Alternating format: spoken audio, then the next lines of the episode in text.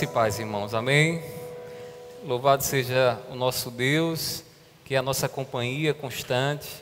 Ele não nos desampara. Lembre-se que a sua vida está sob a promessa de Deus. Ele diz que estaria conosco todos os dias até a consumação dos séculos.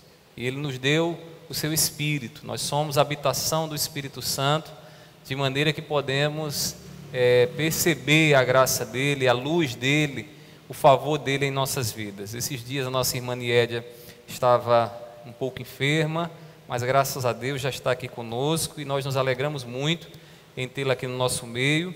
Você também que está enfermo, que tem recebido as nossas orações, que nessa noite Deus esteja a lhe abençoar, a lhe curar, a lhe erguer no poder dele. A palavra do Senhor nos diz que a oração do justo pode muito em seus efeitos e toda vez que a gente está atribulado, então a gente se volta para Deus e pede a Cristo e ao corpo dele que ore.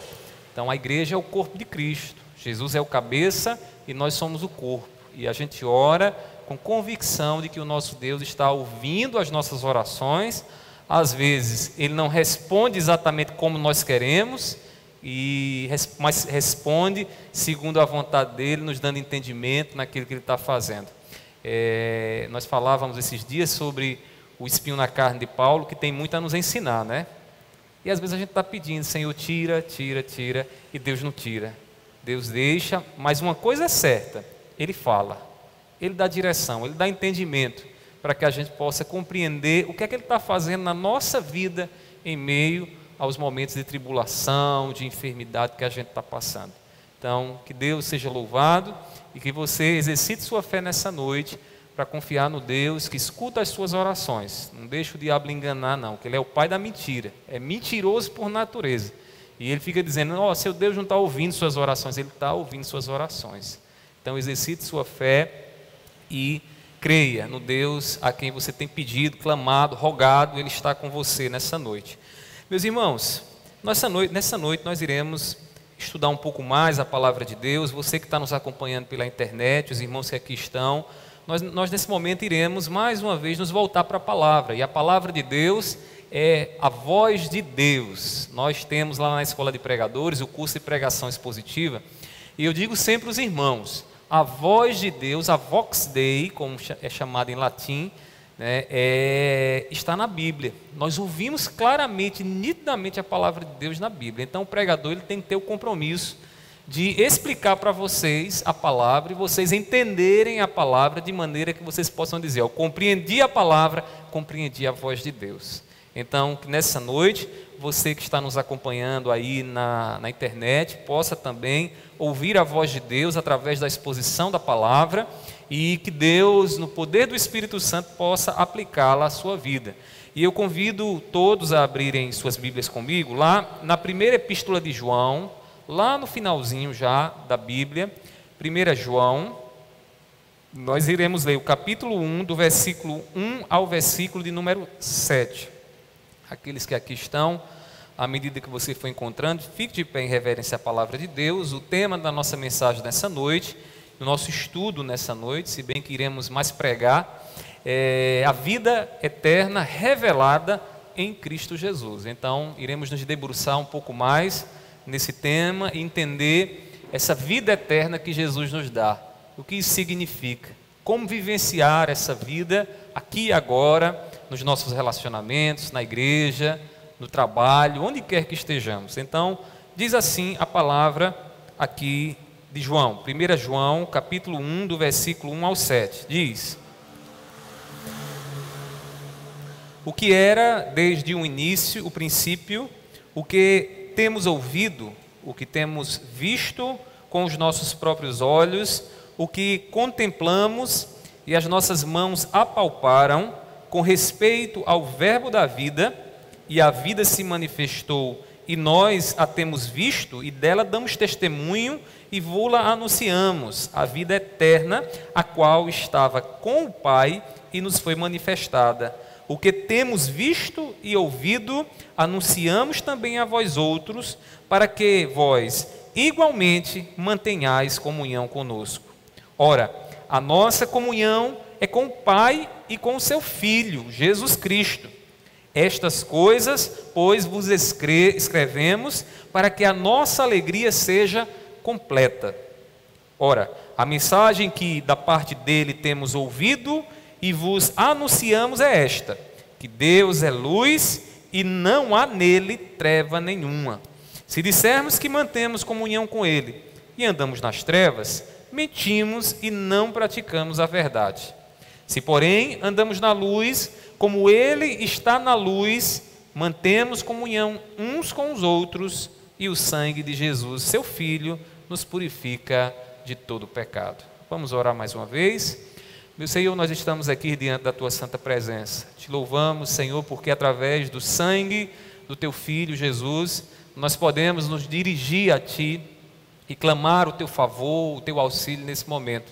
Tu sabes, Senhor, que cada coração aqui necessita, e eu tenho certeza que a tua palavra nessa noite ressoará nos corações, nos fazendo, ah, nos trazendo alegria, nos fazendo revigorar, Deus, diante das lutas que temos vivido aqui e também nos dando o compromisso em vivenciar a vida eterna que o Senhor nos deu em Cristo Jesus. Eu te peço, seja com a tua igreja, seja comigo, tu sabes que sem ti eu não posso fazer nada, me dá do teu auxílio, eu te rogo assim e desde já te agradeço, em nome do teu filho amado Jesus. Amém, amém. Podeis sentar, meus irmãos. Meus queridos irmãos, a, a vida eterna que nós costumamos falar, vida eterna, é uma bênção que o Evangelho de Cristo Jesus trouxe para nós. Quando nós ouvimos o Evangelho, cremos em Cristo Jesus, a palavra do Senhor diz que nós recebemos da parte de Deus vida, mas não uma vida que é apenas o fôlego, o espírito aqui movendo, se movendo dentro de um corpo é a vida eterna. A própria vida de Deus nós recebemos através de Cristo Jesus. O Evangelho é boa notícia, e a boa notícia é que aqueles que estavam mortos, separados de Deus por causa do pecado, agora estão vivos, podem falar com Deus, se relacionar com Deus, e isso só é possível porque Deus ele nos deu a vida eterna a vida eterna através de Cristo Jesus. Então, todas as vezes que você lembrar do Evangelho, que você ouvir falar do Evangelho, não se esqueça dessa grande bênção que Deus deu a você. Deus te tirou da morte, da separação eterna, da morte espiritual e te deu vida, para que você agora, através daquilo que você experimenta, daquilo que você vive, vive aqui, pela fé em Cristo Jesus, a vida de Deus seja manifestada ao mundo. E é sobre essa vida que nessa noite nós iremos tratar a vida eterna. João, ele nos ensina que Jesus, ele nos trouxe a vida eterna e por meio dessa vida podemos então gozar, nos alegrar, irmãos, na vida de Deus, no, agora no presente e no porvir. Deixa eu lhe dizer uma coisa. Às vezes, quando se pensa em vida eterna, a mente rapidamente é levada para a eternidade para aquele, para aquela, aquele, aquele nível, aquela dimensão onde não seremos, não temeremos mais a morte, onde receberemos um corpo que a Bíblia chama de corpo glorificado, mas essa vida eterna, ela já se inicia agora, no presente, aqui quando nós estamos vivendo. A vida eterna não é algo que nós apenas aguardamos no futuro, algo escatológico, é algo também no presente. Se você crê em Cristo Jesus, você já experimenta essa vida eterna. E João vai nos mostrar, meus irmãos, que Jesus ele trouxe essa vida para nós. Jesus veio escancarar a bênção de Deus para nós, para que nós pudéssemos aqui viver a vida de Deus aqui nessa existência. Nessa passagem que nós lemos, nós encontramos aqui o início dessa epístola de João. Para vocês entenderem por que, que João estava escrevendo isso aqui, havia no, alguns falsos mestres que estavam entrando na igreja e estavam ensinando de que Jesus, ele não veio em carne, que Jesus não era o verbo, o princípio, o que no grego nós chamamos de o logos ou a palavra criadora de todas as coisas. Então, esses falsos mestres diziam, diziam, ele Jesus veio, mas ele é só uma aparência de um ser humano. Ele não é humano ele é como Espírito. Quer ver? Veja o que diz no capítulo 4 de 1 João. Observe aí no versículo 2 que João vai dizer o seguinte: Nisso, nisto reconheceis o Espírito de Deus. Todo espírito que confessa que Jesus Cristo veio em carne é de Deus. Logo, aqueles que não que confessam que Jesus não veio em carne, não pode ser de Deus. Não pode ser de Deus. E ele continua dizendo: "E todo espírito que não confessa a Jesus, que não, confessa, que não confessa a Jesus, não procede de Deus. Pelo contrário, este é o espírito do anticristo, a respeito do qual tendes ouvido que vem e presentemente já está no mundo. Então João categoriza aqueles que negam Jesus como carne, como que? Como o espírito do anticristo, daquele que se opõe a Jesus. Então, era nesse contexto de falso ensino que João então começa aqui nessa epístola, falando essas palavras e dizendo nessas palavras que ele teve contato com Jesus, ele apalpou Jesus, ele tocou em Jesus, porque Jesus não era um espírito, como uma lenda ou um mito, Jesus de fato era alguém de carne e osso. E João então começa a testemunhar a partir da sua experiência que Jesus de fato era homem. Antes de prosseguir, alguém pode dizer, pastor, quais as implicações se Jesus não fosse homem? Quais as implicações se Jesus fosse de fato apenas um mito ou um espírito? Meus irmãos, se Jesus fosse um espírito, ele não poderia cumprir a expiação por nós, que somos seres humanos de carne e osso.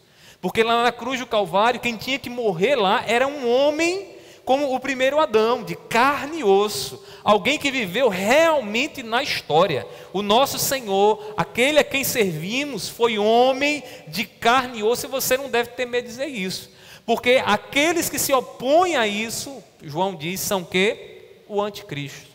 São aqueles que têm o espírito do anticristo, que estão ali se opondo ao Evangelho e a Cristo Jesus. E nessa passagem aqui que lemos, do versículo 1 a 7, João ele vai nos mostrar alguns aspectos que eu gostaria de mostrar a você, que vai é, nos revelar um pouco mais dessa vida eterna que o Jesus encarnado veio trazer para nós. E à medida que você for então entendendo um pouco mais essa vida eterna, o que Deus trouxe para nós em Cristo Jesus, eu gostaria que você pudesse se alegrar comigo. Eu gostaria que essa alegria não fosse só minha, porque eu posso aqui me alegrar, me exaltar com isso, e você ficar aí apático, distante, se alegre, porque Cristo Jesus veio revelar a vida eterna, veio trazer vida eterna para você. Meus irmãos, vejamos aqui alguns aspectos que João vai nos mostrar. Primeiramente, João, ele nos mostra que a vida eterna estava em Cristo no princípio de todas as coisas. Onde é que a vida eterna estava? Quando nós falamos de vida eterna, entenda essa eternidade, é, numa vida que não vai ter fim, que não se acaba.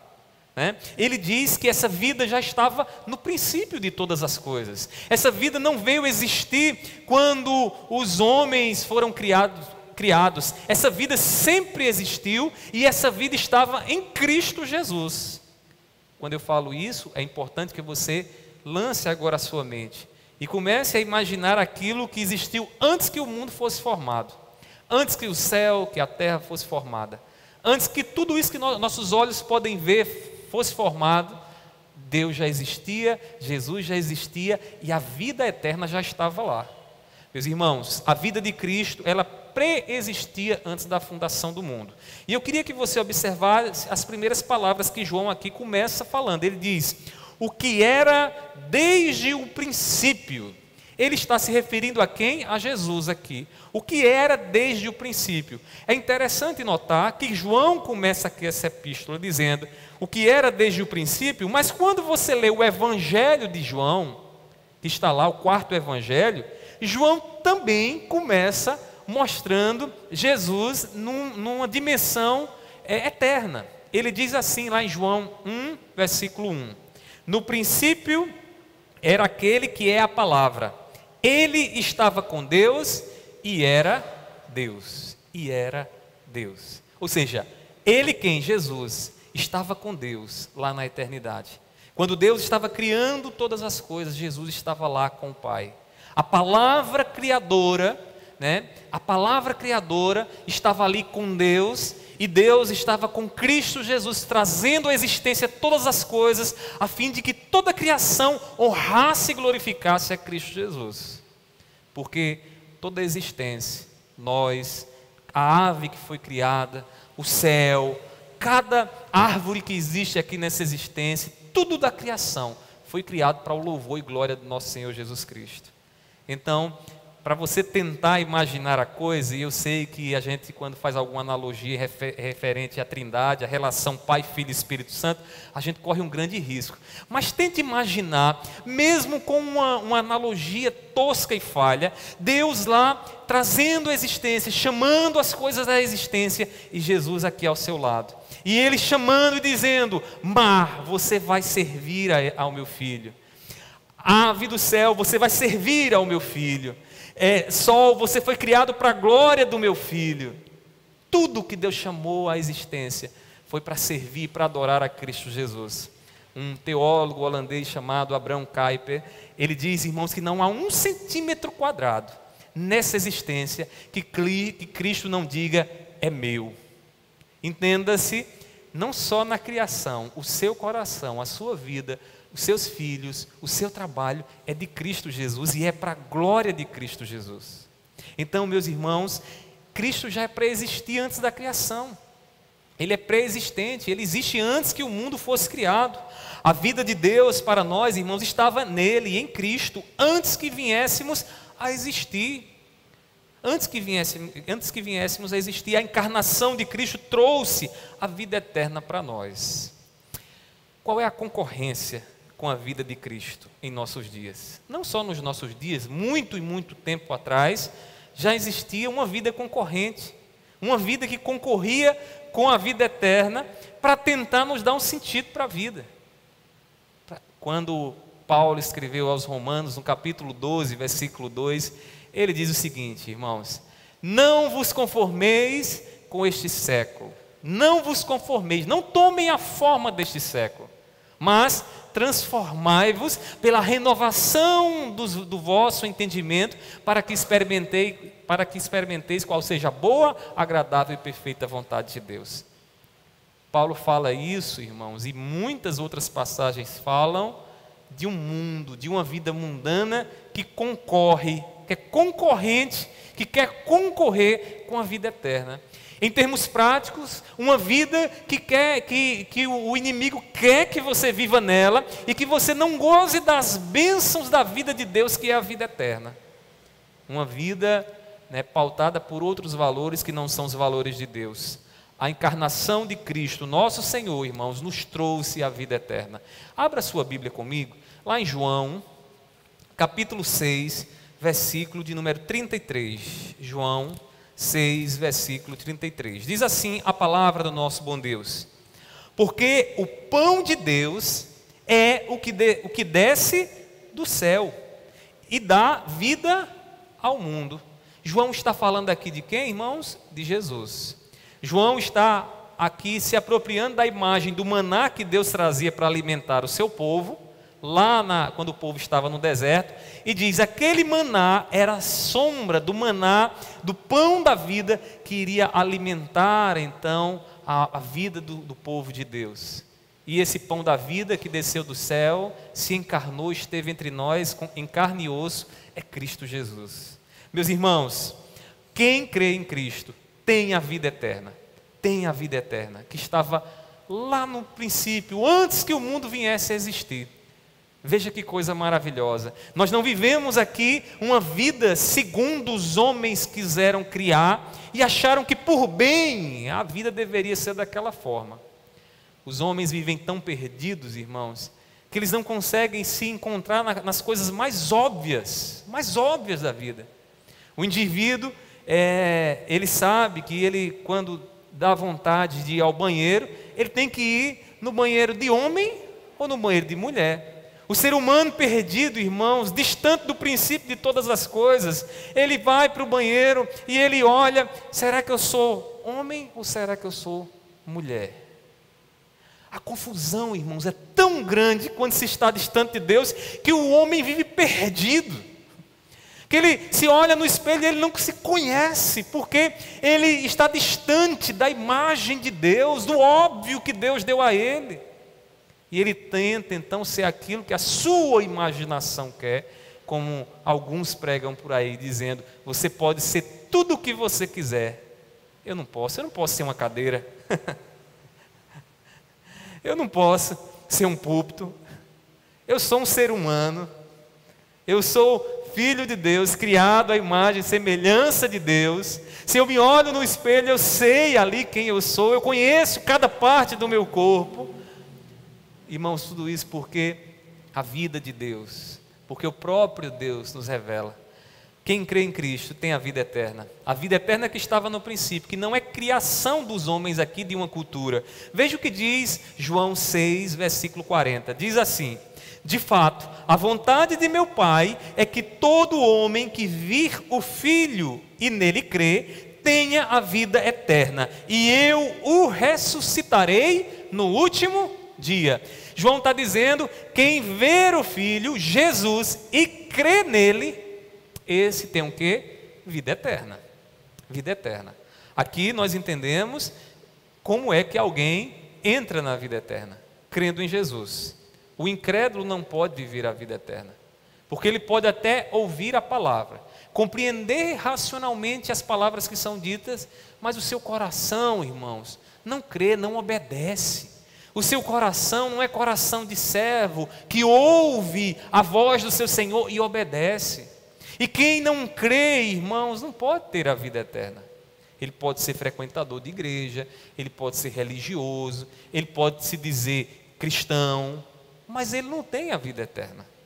Meus irmãos, a nossa eternidade é definida nessa existência, pela fé e pela credulidade que nós temos. A fé e a credulidade, que são duas coisas semelhantes. A fé é a confiança, a credulidade, a obediência a essa confiança. Ou seja, confiamos em Deus, confiamos em Cristo Jesus e mostramos que cremos nele obedecendo. Meus irmãos, a vida eterna não é criação da cultura, dos homens, mas um ideal eterno, um ideal eterno que Deus nos deu em Cristo Jesus. Você sabe, eu acho que todas as vezes, você como eu, quando nós nos pegamos diante dos pecados do nosso coração e da nossa mente, nós rogamos, oh meu Pai, quando será o dia que isso vai sair de mim? Quando será o dia que essa guerra vai acabar? Talvez seja essas suas, as suas petições a Deus, as suas perguntas a Deus nesses últimos dias. Quando é que essa guerra vai acabar? Porque quando nós vivemos no espírito, irmãos, nós estamos em guerra constante contra o pecado. E aí nós sentimos o inimigo rondando, atacando de todos os lados. E aí nós pedimos, Senhor, quando é que chegará ao fim essa guerra? Meus irmãos, chegará ao fim quando o, o que para nós hoje é um ideal se realizar mais adiante quando recebermos a própria vida de Jesus, e aí viveremos agora só a vida eterna, não mais a vida eterna que guerreia contra o pecado nessa existência. Meus irmãos, tudo o que nós almejamos de bom, justo, santo, que faz o nosso coração saltar de alegria, está em Cristo Jesus. Está em Cristo Jesus. Jesus é aquela peça que harmoniza a nossa vida, que harmoniza a nossa vida. Ele é aquela pecinha, irmãos, que quando está lá, liga todas as partes da nossa vida, nosso trabalho, nossa família, nosso corpo, nosso espírito com Deus. Isso é maravilhoso. Meus irmãos, quem nele crê, experimenta a vida de Deus, e a vida de Deus é a vida eterna.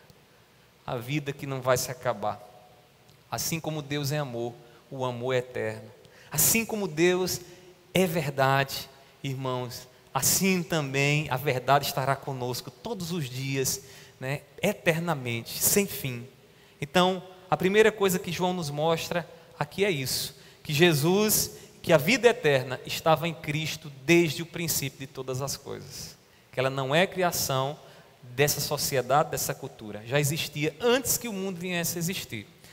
Em segundo lugar, João nos mostra ainda que a vida eterna se encarnou na revelação de Cristo Jesus. Os tradutores, quando eles vão traduzir a Bíblia, eles têm que escolher uma palavra que expresse é, o mais próximo possível aquilo que a língua grega, que no caso aqui do Novo Testamento é o grego, a língua grega possa comunicar. E a palavra que é traduzida por é, verbo é a palavra logos, que lá no grego ela significa, ela também pode ser traduzida por palavra, palavra, a palavra. E essa, esse verbo ou palavra nos lembra o que Deus estava fazendo, o ato criador de Deus, porque Deus estava criando todas as coisas como? Falando. E disse Deus: haja luz, e houve luz. E Deus falava e ele trazia à existência as coisas. De maneira que quando se refere, a, a, a Bíblia muitas vezes se refere a Deus, se refere a Deus como a palavra. Mas aí o que é mais extraordinário é que a palavra do Senhor nos diz, a Bíblia Sagrada nos diz, que esta palavra se encarnou. Que esta palavra criadora, poderosa, ela tomou uma forma e uma forma humana e mais ainda uma forma de servo e veio esse mundo para que nos comunicar a vida de Deus. Meus irmãos, Jesus foi uma pessoa histórica, uma pessoa que viveu na história uma pessoa que teve fome, que teve sede, que morou junto com a sua família, que aprendeu, né, certamente, a, a profissão do seu pai, que sorriu com a sua mãe, que preocupou também a sua mãe e o seu pai. Lembra lá do episódio de Jerusalém? Quando a família sai e procuram, cadê o menino? O menino estava lá em Jerusalém. Ou seja, Jesus também, como qualquer criança, como seus filhos, também deixou Maria e, e, José preocupados. Jesus foi uma pessoa histórica. Jesus não é criação, não é um mito como alguns tentam enquadrar ele nessa situação. Irmãos, ele não é um mito nem uma lenda. João faz questão de mostrar que Cristo foi um ser real e não um personagem da imaginação.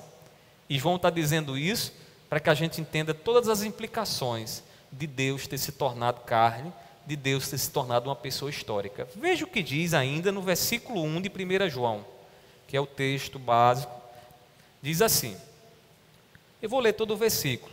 1, 1, 1. O, que era desde o princípio, o que temos ouvido, observe quando, como João exercita os sentidos. O que temos ouvido, o que temos visto com os nossos próprios olhos, o que contemplamos e as nossas mãos apalparam com respeito ao verbo da vida. João aqui está dizendo a, aos leitores dessa carta o seguinte: olha, o Jesus que estão dizendo aí que não foi uma pessoa real, que foi um espírito aqui nesse mundo, eu vi, eu ouvi as palavras dele, minhas mãos tocaram nele, e ele é o verbo da vida. Ele é o Logos, o Logos que revela para nós a vida de Deus. E não há como encontrar a vida de Deus se não for por meio dele. Qualquer outro caminho é um atalho furado. E todo caminho que a gente tenta atalhar, muitas vezes é até perigoso. Eu fui certa vez com meu irmão para Guarabira, fui pregar lá à noite. Beleza, fui no, com GPS, maravilha, cheguei lá, terminou a pregação. Quando eu apertei no GPS, irmãos, o GPS tem um negócio do caminho mais rápido, né? Irmãos, eu apertei sem perceber nesse bendito desse caminho mais rápido. Meus irmãos, o GPS me colocou numa ruazinha que só cabia o meu carro, escura, estreita. Meu irmão olhava para mim, eu olhava para ele, nós ficamos preocupados e torcendo e orando para que a gente pudesse chegar em algum lugar que tivesse pelo menos luz. Daquele dia em diante eu digo, olha, esse negócio de atalho, a gente tem que pensar bem direitinho, que pode ser um grande risco. Meus irmãos, querer atalhar para Deus, querer a vida eterna sem Cristo Jesus é buscar um atalho. É buscar um atalho. Ou você escuta o que Jesus está falando para você, está lhe ensinando, e obedece como serva, para você poder gozar a vida eterna, ou você vai buscar um outro caminho. Jesus disse: Eu sou o caminho, e ninguém vem ao Pai senão por mim. Eu sou o caminho. É importante destacar. Olha o artigo. O não é um, É o, não há outro caminho. É Ele, é Ele o caminho. Meus irmãos, a realidade de Jesus nos garante que a vida eterna pode ser experimentada aqui nessa existência. Embora viveremos eternamente com o nosso Deus, naquele lugar, novo céu e nova terra, transformado, onde a morte já não vai mais nos ameaçar, fila de SUS não vai existir, Deus nos alimentará, Deus com Sua glória, irmãos, brilhará de maneira que não haverá mais necessidade do sol, porque só a glória de Deus iluminará toda a nossa vida e toda a nossa existência. Já parou para pensar, sobre isso? É isso que o Apocalipse fala é nesses termos. E lá terá a árvore da vida que nos sustentará eternamente. Irmãos, o pecado não estará mais lá. Meus irmãos, ali viveremos a vida eterna, só ela. Mas essa vida eterna, ela, ela também é vivida nessa existência. Aqui agora, hoje. No dia, hoje é quanto? 20, 29 de julho de 2021 aqui às 8 horas e 27 minutos. Nesse momento você pode viver a vida eterna. E esse fato implica algumas coisas. Primeiramente, que a vida eterna ela requer uma obediência ao Jesus histórico, ao Jesus que realmente existiu. Você como cristão, você tem que desejar conhecer mais de Jesus, para que você conheça a vida que Jesus quer para você. E quanto mais você conhecer Jesus, mais você vai se tornar parecido com, com Deus. Mais os, as virtudes de Deus estarão em você. É, eu acho que a gente, quando eu falo isso que eu acabei de dizer agora, há um, um probleminha que pode ser, pode ser gerar um mal entendido. Quando eu digo conhecer a Jesus, eu sei que uma grande maioria de pessoas pensa o seguinte: eu conheço a Jesus. Jesus não foi aquele que nasceu na manjedoura, não, não é aquele que está na Bíblia, que o seu nome significa o Salvador. Né? Eu conheço esse Jesus. Essa é a mente grega, que tem uma ideia de conhecer como algo abstrato, como um pensamento que está dentro da nossa mente. Para um judeu, irmão, sabe o que, é que significava conhecer? E todas as vezes que a Bíblia fala de conhecimento, fala nesses termos, conhecer significava experimentar. Conhecer, o conhecimento que a Bíblia fala, é aquele conhecimento de quem está chupando a laranja.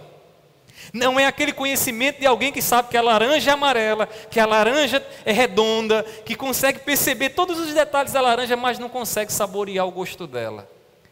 Conhecimento bíblico, conhecimento cristão é experimental. É experimentar, eu preciso experimentar. Para você conhecer a vida eterna, você precisa experimentar da vida de Jesus, conhecendo quem Jesus é e vivendo o que Jesus viveu, aquilo que ele nos deixou como testemunho de vida, vivendo o que ele viveu, nós estaremos experimentando o que? A vida de Deus, a vida de Deus. A vida eterna, irmãos, é conformidade de atitudes, ações e pensamentos com o nosso Senhor Jesus Cristo. É tomar aquela forminha de Jesus para nós.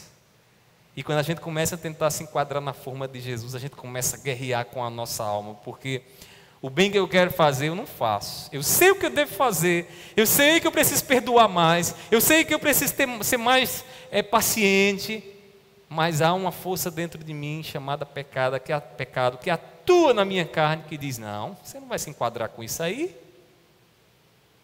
Meus irmãos, nós precisamos nos enquadrar na forma de Cristo Jesus em pensamentos, atos e ações e atitudes. Cristo nos ensina: eu sou o caminho, mas ele não diz só isso, ele diz também: eu sou a verdade e a e a vida. Irmãos, a vida, que vida é essa? A vida de Deus, a vida eterna.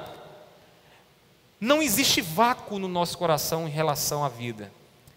Se na vida de Jesus não está em você, outra vida está reinando aí. Já parou para pensar sobre isso? É como quando acontece, se você está lá, você tem um lugar onde tem ali um, uma certa inclinação, você sabe que a água ela começa a escorrer para aquele centro, né? Se você pegar um rodo, um rodo, aqueles de limpar a casa, e você puxar no centro dessa inclinação a água, o que é que vai acontecer? Aquelas, aquela água que está na lateral, ela vai fazer o quê? Ela vai sempre ir para o centro, não é assim que acontece? Imagine o seguinte: quando você puxa ali o rodo, é o seu coração. Não há como ficar a, sem água aquele lugar. Vai estar sempre ali tendo água. Vai ter sempre uma vida tentando ocupar o espaço, o centro do seu coração. Isso quer dizer o seguinte: que se você não tem a vida de Jesus hoje, agora, a vida eterna aqui agora, uma vida está aí. E pode ser a vida do mundo, pode ser uma outra vida criada por você, por um ideal que você quis para você. Meus irmãos, Jesus nos dá a vida eterna. O Evangelho proclama a vida eterna em Cristo Jesus. Nós não temos em Jesus uma vida fictícia que expressa alguma ideia para nós. Nós temos a vida histórica pela qual Deus nos chama a viver. A encarnação de Deus, irmãos, em Cristo, é fundamental para a nossa fé e espiritualidade. Já imaginou se Jesus não fosse homem? Se Jesus não fosse humano como você, teria muita coisa que você poderia apresentar a Ele e dizer, mas Ele não sabe o que eu estou passando. Né? Às vezes nós estamos numa tribulação tão grande que a gente diz, meu Deus, que dor, hein? Que dor, e a gente, o que a gente mais quer é a empatia terapêutica de Deus. Num Deus que diz, eu sei o que é que você está passando, porque eu passei também. Do Deus que diz para você, Está doendo lá na cruz. Eu sei a dor que você sentiu. Porque lá doeu também. Lá doeu também. Do Cristo que também foi traído. E diz para mim e para você: você foi traído, seu coração está aí arrasado, rasgado, sangrando.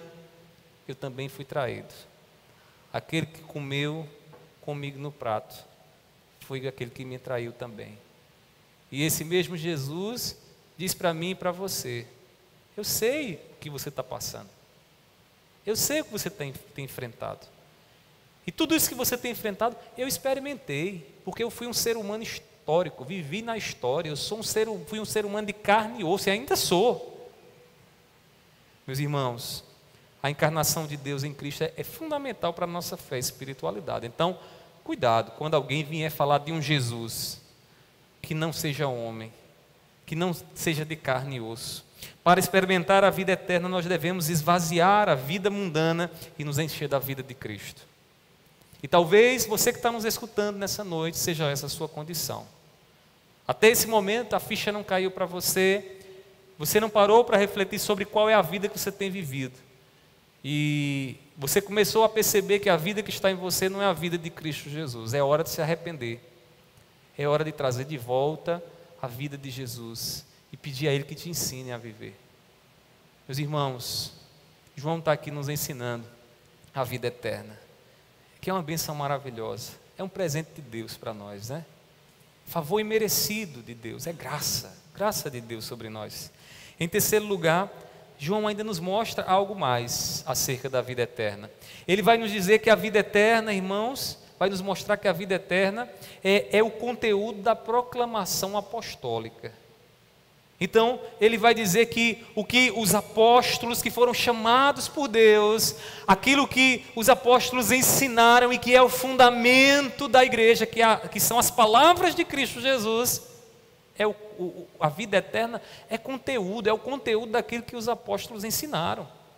Ele diz assim, irmãos, aí na, na palavra, veja no versículo de número 2: ele diz assim: A vida se manifestou João, 1 João 1, 2. A vida se manifestou, nós a vimos e dela testemunhamos. Dela quem? Da vida eterna, da vida, né? E proclamamos a vocês a vida eterna, que estava com o Pai e nos foi manifestada. Perceba que quem está dizendo aqui, João, alguém que apalpou Jesus, ouviu as palavras de Jesus e viu Jesus. Ele está dizendo que é aquilo que ele ouviu, aquilo que ele aprendeu que ele está ensinando. E que não é só João que ensina, todos os apóstolos levaram adiante aquilo que Jesus ensinou. De maneira que costumamos dizer, e, e assim cremos, que a igreja está fundamentada no ensino, na doutrina dos apóstolos. Deixa eu lhe dizer uma coisa: toda vez que você vier, for visitar uma igreja, e quiser saber se essa igreja realmente é uma igreja genuína, observe se o ensinamento dela é um ensino apostólico. Tradicionalmente, a igreja de Cristo, ela está fundamentada no ensino dos apóstolos. E João aqui está corroborando isso ainda mais, dizendo aqui que o que ele está anunciando é o que ele ouviu de Cristo, e ele é apóstolo. No versículo 5, ainda ele diz: Ora, a mensagem que da parte dele, de Cristo, temos ouvido e vos anunciamos é esta: que Deus é luz e não há nele treva nenhuma. Deus é luz e não há nele treva nenhuma. João ouviu isso de quem? De Jesus. Então, quem está proclamando aqui é o João apóstolo aquele que está ensinando a igreja, lançando ali o fundamento do Evangelho de Cristo Jesus para que a igreja seja edificada. A mensagem, irmãos, de vida eterna ataca os poderes que dominam o coração ao mundo. Combate, guerreia, irmãos, contra é, os poderes que dominam o coração do homem. Eu falo aqui do homem natural, do homem que não conhece a Cristo. Jesus diz diz lá em João capítulo 8, versículo 32. João diz assim: Jesus diz, né, que, que são palavras de João, mas é Jesus quem diz: Conhecereis a verdade, e a verdade vos libertará. Meus irmãos, a mensagem que os apóstolos pregavam é a mensagem libertadora. A, a, a, mensagem que ataca diretamente as trevas e liberta o homem do domínio das trevas. A igreja cristã ela está fundamentada nesse ensino que Jesus passou aos apóstolos e que foi passada a nós através de quê? Da Bíblia Sagrada. Da Bíblia Sagrada. A Bíblia passa para nós, repassa para nós aquilo que Jesus ensinou aos apóstolos.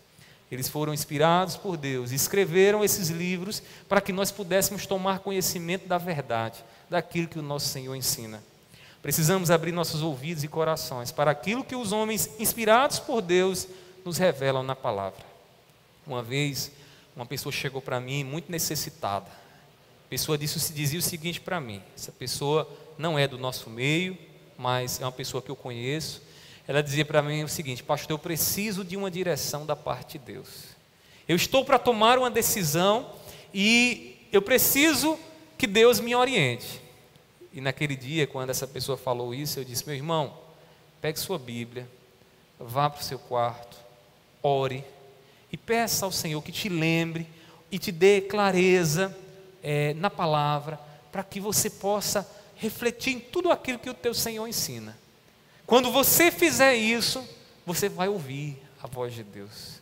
Porque Deus vai revelar para você o princípio, para que você tome essa decisão que você precisa tomar de, forma que Deus seja honrado. Aquele irmão escutou essas palavras, foi para casa. Depois de um certo tempo, eu encontrei ele. E eu disse: Irmão Fulano, e aí? Ouviu a voz de Deus? Aí o irmão olhou para mim e disse assim: Pastor, ainda estou procurando. E eu, achando na minha inocência, eu disse: Como assim está procurando? Não tem Bíblia na sua casa, eu dentro de mim? Não tem Bíblia na casa desse homem, não, é? Ele lê a Bíblia. Ele não, não sabora, não, é? Mas depois, com um pouquinho mais de conversa, ele disse: Pastor, eu não ouvi, não. Mas eu vou participar de uma reunião num determinado bairro aqui em João Pessoa, que lá tem uma pessoa que quando ela começa a falar, hum, a gente escuta a voz de Deus. Eu fiquei, quer dizer então, dentro de mim, lógico, se eu falar, não ia afrontar ali meu irmão assim de forma tão forte. Mas, meu Deus, quer dizer então que ele não escuta a palavra de Deus na palavra, na Bíblia. Ele escuta em outro lugar. Ele escuta em alguém que, numa experiência mística, revela a palavra de Deus. Meus irmãos, eu não estou dizendo aqui que Deus não pode soberanamente usar alguém. Pode, e Ele faz isso quando Ele quer. Ele é soberano e ele age. Mas, irmãos, mesmo aquilo que alguém que se levante diga que Deus está lhe inclinando por intuição ou por qualquer outro meio a falar alguma coisa, tem que estar fundamentado na palavra. Essa pessoa diz algo que não está na palavra, descarte, lance no lixo. Não vem de Deus, não. Vem do, do mentiroso, do diabo daquele que mentiu desde a criação do mundo. Meus irmãos, nós precisamos voltar a nossa atenção para a palavra apostólica. E a palavra apostólica está na Bíblia Sagrada. Tenha a palavra, beba a palavra, coma a palavra, para que você possa ouvir aquilo que Deus está falando para você, até mesmo quando alguém se levantar para dizer que é Deus que está dizendo algo para você. Sem a palavra você está vulnerável, você é lançado como uma folha seca de um lado para um outro. Uma hora crê nisso, daqui a pouco não crê mais. Uma hora tem esse valor, daqui a pouco não tem mais. Como alguém estava me dizendo esses dias, né, um colega dizendo que em certo lugar diz que tem até profecia para divórcio.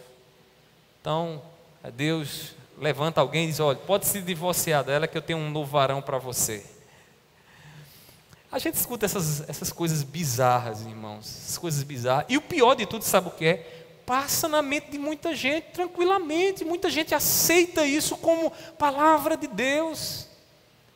E vive a vida eterna? Não, não vive. Vive a vida de uma outra pessoa, do diabo, que é aquele que faz oposição a Deus, mas não vive a palavra de Deus. Meus irmãos, a vida edificada nas palavras de Cristo é semelhante ao que Cristo nos diz a um sábio construtor que edificou a sua casa sobre a rocha. Vieram os ventos, bateram os rios e a sua casa estava firme. Mas a casa do insensato, a vida do insensato, é como aquele que construiu a sua casa sobre a areia. Logo ruiu, não tem sustentação, não tem fundamento. Meus irmãos, eu estou falando isso para que você possa discernir com clareza a voz de Deus na sua vida para que você entenda que a vida eterna, a vida que Deus quer para você, está na, na, na, mensagem apostólica que está na Bíblia Sagrada. Por fim, João ainda nos diz algo mais aqui, que nos revela, nos mostra a vida eterna. João, ele nos mostra que a vida eterna livra o homem do caminho das trevas. Uma das imagens mais trabalhadas e significativas para nós em relação ao Evangelho é a imagem da luz e das trevas. O que é que acontece quando alguém está em trevas? Houve um apagão, acabou tudo, ninguém enxerga nada, a gente não consegue perceber um palmo diante dos nossos olhos. A gente pode rapidamente se ferir.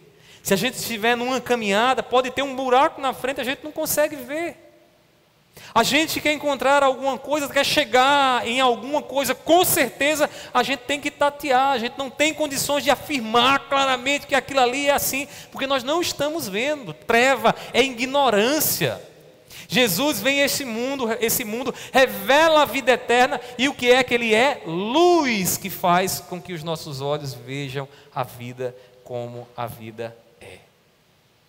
Deixa eu fazer aqui uma observação curiosa lá na nossa turma de, de interpretação bíblica, vocês querem saber qual é o maior problema dos líderes que eu dou aula lá e que vão interpretar a Bíblia? Eles não sabem observar.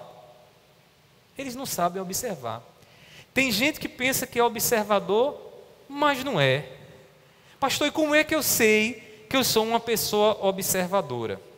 O que é que acontece na nossa mente? É, funciona da seguinte forma: a gente vai amadurecendo e quanto mais idade nós temos, mais abstrato fica o nosso pensamento. Mas vocês já viram uma criancinha como Jonas ou Jonathan aqui? Quando eles vão falar algumas coisas, eles falam de uma forma tão concreta que a gente fica meio desnorteado. Se você perguntar a ele, é, o que é isso aqui? Ele vai dizer, pastor, é, você vai dizer: ah, isso aqui é o emblema da segunda igreja congregacional. Olha que pensamento abstrato. Emblema da segunda igreja congregacional. O que é um emblema? O emblema é um conceito, uma abstração. Mas a criança, se eu disser, o que é isso aqui? Ela vai dizer, é um plástico branco, quadrado, meio liso, não é assim que diz, né? Ele está vendo a vida, ele está vendo a coisa como a coisa realmente é. A gente perde isso com o passar do tempo. E a gente começa então a viver pela nossa imaginação. E a gente começa a ver a vida de forma muito imaginativa. E a gente vive num mundo paralelo, não consegue enxergar a realidade. Deixa eu lhe dizer uma coisa: Jesus é luz. que clareie os nossos olhos para que a gente enxergue as coisas como as coisas realmente são. E quando Jesus fala do homem, ele diz: Olha, vocês são doentes. O pecado que existe em vocês, a inclinação do coração de vocês adoece vocês, mas saibam de uma coisa: eu sou médico. Os doentes é quem precisam de médico, são os pecadores quem precisam de cura. E Jesus então vai mostrando a realidade. Jesus vai mostrando a realidade e quem está nas trevas não quer sair das trevas. Foi assim e foi por conta disso que ele foi levado à cruz. Meus irmãos, no versículo 6 e 7, observe o que João vai dizer aqui. Estamos já encerrando. Ele diz: Se afirmamos que temos comunhão com Ele, com, com Deus, mas andamos nas trevas, mentimos e não praticamos a verdade. Se, porém, andamos na luz, como Ele está na luz, temos comunhão uns com os outros, e o sangue de Jesus e seu Filho nos purifica de todo pecado. Eu queria destacar algo aqui, e que tem a ver com a vida eterna, em termos práticos. João está dizendo: se alguém diz que não tem comunhão com seu irmão e pensa estar tá na, na luz, está enganado, está se enganando, está em trevas, porque a vida eterna que Cristo traz, ela nos inclina à comunhão com os nossos irmãos. Eu estou intrigado. Faz um tempo que eu não falo com aquela pessoa, para mim tanto faz como tanto fez, não estou nem fazendo força mais para ir até ela. Se continua pensando assim, meu irmão, eu quero lhe dizer, lamentavelmente, que você está em trevas. Quem está dizendo isso não sou eu, é a palavra. Quem está dizendo isso é o apóstolo, que está aqui nos ensinando não, tem, não está na luz quem está intrigado do seu irmão. E Jesus, lá no Sermão do Monte, ele diz mais: se você leva a Deus as suas ofertas, mas sabe que está com uma queixa lá com seu irmão, antes de adorar a Deus, antes de sacrificar a Deus, vá se consertar com seu irmão primeiro. Porque se você não se consertar com seu irmão primeiro, não vale de nada a sua oração. Melhor, a sua a sua, o seu sacrifício. Isso é sério, viu, irmãos? Isso é sério. Evidência de quem está na luz é comunhão com o irmão. João vai dizer ainda mais à frente né, que se alguém diz que ama a Deus e não ama seu irmão, é mentiroso. Não tem nada com a verdade. Vida eterna não sabe nem tá, não sabe o que é isso. Eternamente nós viveremos em comunhão com os nossos irmãos. Como é que eu posso viver a vida eterna aqui se eu estou intrigado no meu irmão? E se eu saboto minha espiritualidade? E eu vou dizer uma coisa: eu já sabotei muitas vezes minha espiritualidade. Sabe como é que a coisa acontece? A gente começa a dizer para nós mesmos: Ele falou isso, eu estou com a razão, eu estou certo, eu não tenho que ter relacionamento com Ele. Eu não tenho que estar nem perto dele, porque ele agora vive a vida dele para lá. E você começa a justificar, racionalizar uma prática que não é cristã. Uma prática de alguém que está nas trevas. Meus irmãos, aquele único que poderia virar as costas para nós, justamente para não nos perdoar, ele tomou a iniciativa para nos perdoar. Deus, aquele que todos os dias nós ferimos foi Ele quem tomou a iniciativa para nos dar perdão, para que a gente pudesse estar em comunhão com Ele, num relacionamento, num relacionamento de amizade com Ele. Você sabe o que é que isso implica para a nossa espiritualidade? Que por mais terrível que seja aquilo, por mais dor que tenhamos sofrido, nós temos que nos esforçar para estar bem com os nossos irmãos, para estar em comunhão com os nossos irmãos. Sofra pena, como Cristo Jesus sofreu. Pastor, isso não é fácil. Eu não estou dizendo aqui, eu não estou falando de nada fácil, eu não estou falando de nada que naturalmente você pode fazer. Eu estou falando de algo que você só vai fazer se o Espírito Santo estiver com você. De algo que você só vai conseguir realizar se você for cheio e cheia do Espírito Santo. Então, meu irmão, não sabote sua espiritualidade, não. Não dê desculpa dizendo, ah, mas foi terrível demais, aquelas palavras não poderiam ter sido ditas. Essa é uma desculpa diabólica dentro do seu coração. O que você precisa é perdoar, é voltar a, a, ao convívio com aquela pessoa. E não vem com aquela historinha de dizer, tá bom, a gente voltou, a gente se fala, mas ele lá no último banco e eu aqui, né? Ou quando eu ver ele na rua, é opa, e ele lá do outro lado e eu aqui. Não. Jesus não fez nada disso, Deus não fez nada disso. Meus irmãos, nós precisamos pensar direito sobre isso. A vida que Cristo dá aos seus discípulos é uma vida dinâmica. O que quer dizer isso? É uma vida que está em movimento. É uma vida que não está estática, ela está em crescente, né? Ela está crescendo. Suas ações glorificam a Deus. Eu queria que você lesse comigo Mateus 5:16. Mateus 5, versículo 16.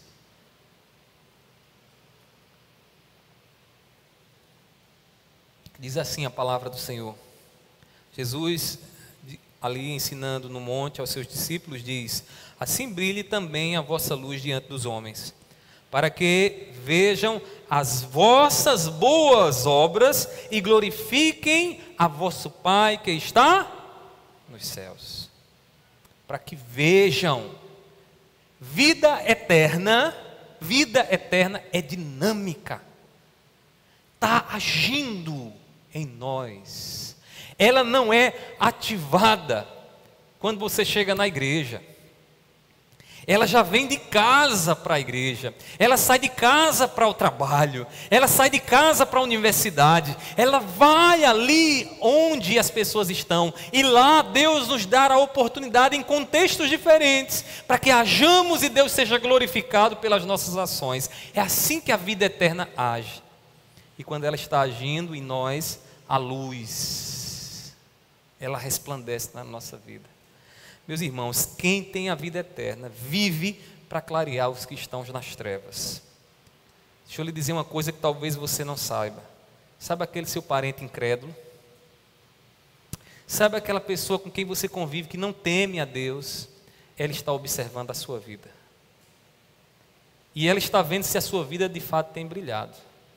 O vizinho incrédulo está atento a cada movimento do que acontece na sua vida. Ele está atento. Irmãos, quantas vezes eu me pego com minha esposa em situações em que eu vejo as pessoas nos observando que eu não tinha nem noção daquilo ali. E eu digo sempre, a gente sempre diz, olha, está vendo que as pessoas estão percebendo a vida da gente. Elas, a gente pensa que não está, mas estão percebendo a vida da gente. Irmãos, aqueles que têm vida eterna, que estão nas, na luz, eles clareiam. Eles são aquele, aquela luz de LED lá na, na escuridão. Todo mundo olha, todo mundo vê, todos estão vendo a sua vida. Meu, meus irmãos, quem tem vida eterna, vai clarear. Pastor, isso quer dizer que muitos vão vir em minha direção para querer me apoiar? Não! A luz incomoda quem está no mal, quem está no pecado, quem está nas trevas, porque quem está no pecado, irmãos, não quer que suas obras sejam manifestadas, mas quem está na luz, com a sua vida, naquilo que vive, manifesta o pecado alheio. É aí que começa a nossa guerra, né? Porque a gente começa a perceber que a nossa vida se torna um padrão que A ou B diz: olha, mas Fulano não é assim. E o diabo vai despertando sentimentos pecaminosos para fazer o mal, e aí a guerra se torna cada vez maior. O mundo ele precisa ver a luz de Deus em nós. Muitos vivem tateando em busca de vida verdadeira, pessoas que convivem com você, pessoas que estão ao seu lado, que vivem buscando encontrar a luz, que não sabem como se conduzir no seu relacionamento conjugal, que não sabem como criar um filho no temor do Senhor, que não sabem, irmãos, sequer como organizar a sua vida de forma que viva de, uma, de maneira tranquila. Meus irmãos, muita gente vive assim. O amor de Cristo em nós, ele testifica que temos a vida e nos faz capazes de clarear o caminho dos que estão nas trevas. Se a vida de Jesus está em você, se você está vivendo a vida eterna, Sua vida é como diz o salmista, a palavra do Senhor. E a palavra Cristo Jesus é lâmpada para os meus pés, é luz para os meus caminhos. Meus irmãos, Jesus veio nos dar a vida eterna, amém? Nós não estamos mais nas trevas. Nós hoje podemos ver a bênção de Deus, podemos ver é, o que Deus fez por nós em Cristo Jesus. E para a gente se apropriar dessa vida eterna, nós precisamos viver em obediência a Cristo Jesus. Como viver a vida eterna? Sendo obediente, entendendo o que o meu Senhor, o que o nosso Senhor quer e colocando o nosso coração à disposição dele. Assim, nós gozaremos a vida eterna desde já nós não ficaremos só esperando o que vai acontecer mais adiante, nós já começaremos a sentir, a vivenciar, a experimentar a vida eterna aqui e agora. Vida eterna é essa que Cristo Jesus revelou para nós. Que Deus nos ajude. Pensamos a Deus nessa noite, graça para viver a vida dele, que ele nos revelou em Cristo Jesus. Se você quer viver essa vida, eu gostaria de fazer uma oração com você. Vamos ficar de pé? Vamos orar ao nosso Senhor. Depois dessa oração, nós estaremos encerrando. E eu queria encerrar fazendo uma oração, pedindo ao Senhor: Senhor, me faz ter mais consciência dessa vida, me faz experimentar mais a vida de Cristo. Se você pedir isso de todo o coração, eu tenho certeza, tenho plena certeza que Deus vai lhe dar, que Deus vai lhe dar mais, que Deus vai lhe agraciar cada vez mais, para que você possa, sua luz possa cada vez mais resplandecer. Então vamos orar ao nosso Deus. Feche seus olhos, ore comigo, peça essa graça a Ele nessa noite. Meu Deus, nós te louvamos, Senhor, porque Tu és a vida. Pai, nós hoje podemos ver aquilo que o Senhor é, criou para nós, podemos ver o Teu amor, podemos é, experimentar o Teu cuidado, a Tua presença, a Tua companhia, Senhor. E nós te louvamos por isso, porque através do Teu Filho, Cristo Jesus, nós podemos agora viver de forma a agradar o teu nome, meu Pai. E eu sei, meu Pai, que essa vida não se resume, não está restrita a essa existência. Essa vida perdurará pela eternidade. E na eternidade ela não terá fim, meu Pai. Eu te peço nesse momento, dar-nos graça, Senhor, para que aqui nessa existência nós já possamos gozar e nos alegrar com tudo aquilo que é eterno com o, com o teu amor, com a tua verdade, com a tua justiça, com a tua misericórdia sobre nós. Pai, eu te peço, ajuda-nos, Senhor. Eu te peço, Deus, por este meu irmão. Pai, ajuda o teu servo, meu Pai, a avançar. Não deixe, Senhor, que ele fique parado, estagnado. Tira a vida dele da inércia, Pai, que ele possa, de forma dinâmica com o que faz, glorificar o teu nome e experimentar a vida que recebeu de Cristo Jesus. Também te peço por essa minha irmã. Pai, derrama a tua graça sobre ela. Tu sabes quanto ela tem clamado e pedido o teu favor, Senhor. E eu sei que tu és bom pai, meu pai. Eu sei que tu és bom pai, aquele pai que escuta a voz, a petição dos filhos, pai, e dar aos filhos aquilo que os filhos necessitam. E eu te peço nessa noite, derrama, Senhor, sobre a vida dela, derrama sobre ela aquilo que tanto ela almeja do, da tua parte. Pai, que a tua graça, que a tua vida seja abundante na vida dela. Pai, eu te oro assim. Recebe nessa noite a nossa gratidão.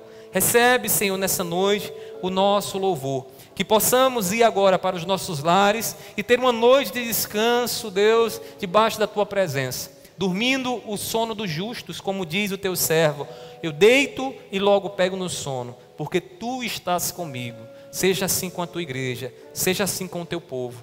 Abençoa aqueles também que acompanharam, Pai, essa doutrina, o culto de doutrina pela internet. Vai ali falando aos corações. E abençoa também aqueles que estarão ouvindo essa mensagem posteriormente. Pai, assim eu te oro e te agradeço. Recebe o nosso louvor. Em nome do teu Filho amado Jesus. Amém. Que a graça do nosso Senhor Jesus Cristo, o amor de Deus e a comunhão do Espírito Santo estejam sobre todos, hoje e para todo sempre. Amém. Deus vos abençoe, tenham todos uma ótima noite, em nome de Jesus.